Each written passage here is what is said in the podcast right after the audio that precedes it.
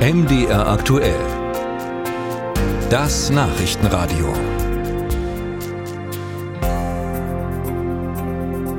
Bis vor einigen Tagen werden die wenigsten von Ihnen wahrscheinlich schon mal von Blue Punisher gehört haben. Seitdem aber ein 13-jähriges Mädchen in Mecklenburg-Vorpommern an der Droge gestorben ist und in Neubrandenburg zwei Mädchen auf der Intensivstation gelandet sind nach der Einnahme, hat sich das geändert. Die Ermittler gehen davon aus, dass noch mehr der gefährlichen Pillen im Umlauf sind. In Sachsen hat die Kriminaltechnik in diesem Jahr 200 dieser Pillen bereits vorgelegt bekommen. Ist diese Ecstasy-Variante also auf dem Vormarsch und warum ist Blue Punisher so gefährlich? Till Ganswendt berichtet. Übersetzt man es wörtlich, ist hier die Rede von einem blauen Bestrafer. To punish im Englischen lässt sich aber auch mit quälen, übel zurichten oder malträtieren übersetzen.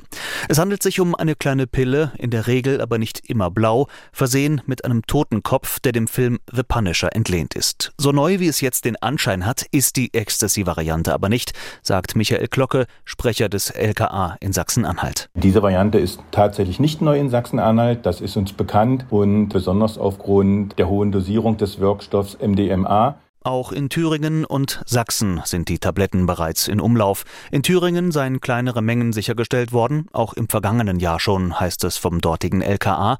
Zahlen zum aktuellen Geschehen gibt es bislang aber nur von den Beamten aus Sachsen. Das LKA teilt auf Anfrage von MDR aktuell schriftlich mit, dem Kriminaltechnischen Institut seien in diesem Jahr in acht Vorgängen ca. 200 Ecstasy-Tabletten mit der Bezeichnung Blue Punisher vorgelegt worden.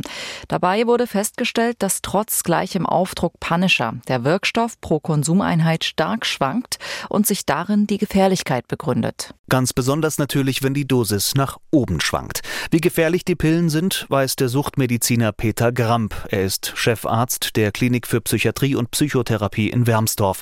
Vor etwa zwei Jahren habe er die erste Information zu der Ecstasy-Variante bekommen. Wo es plötzlich hieß, Vorsicht, es gibt hier eine Pille mit extrem hoher Menge an MDMA, die in der Regel verkannt genannt wird und tatsächlich erhebliche Nebenwirkungen mit sich bringt. Das heißt also, die, die es genutzt haben, hatten dann Herzsensationen, hatten massive Überwärmung, extremen Flüssigkeit verloren und ich glaube auch da wurde schon von Todesfällen gesprochen. In Konsumentenkreisen sei die blaue Pille mit dem toten Kopf durchaus bekannt und werde auch entsprechend konsumiert, sagt Kramp.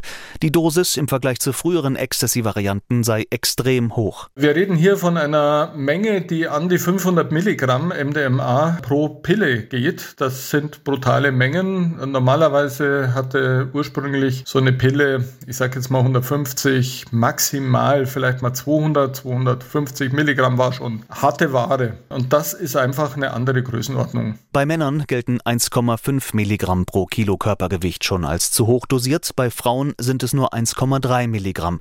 Umgerechnet müssten männliche Konsumenten der Droge also über 330 und Frauen etwa 390 Kilo wiegen. Das verdeutlicht die Dimension. In Blick auf Konsumenten im Kinder- und Jugendalter, sagt Gramp, die haben A, nicht so viel Gewicht, nicht so viel Masse und dann auch noch weniger Flüssigkeit als Erwachsene. Also die Verteilung zwischen Muskel und äh, Flüssigkeit ist da eine etwas andere. Und das führt natürlich dazu, dass die Konzentration im Plasma, also sozusagen in der Flüssigkeit, mit der das Blut, also die Blutkörperchen transportiert werden, eine abnorm hohe Menge bei gleicher Dosis auftritt als im Vergleich zum Erwachsenen. Je zierlicher, je schlanker die Person, desto schlimmer sei die Wirkung. Für unerfahrene Konsumenten sei das nicht berechenbar, sagt Gramp. Die Pille sei schließlich so groß wie jede andere und unterscheide sich nur durch den möglicherweise eingepressten Totenkopf.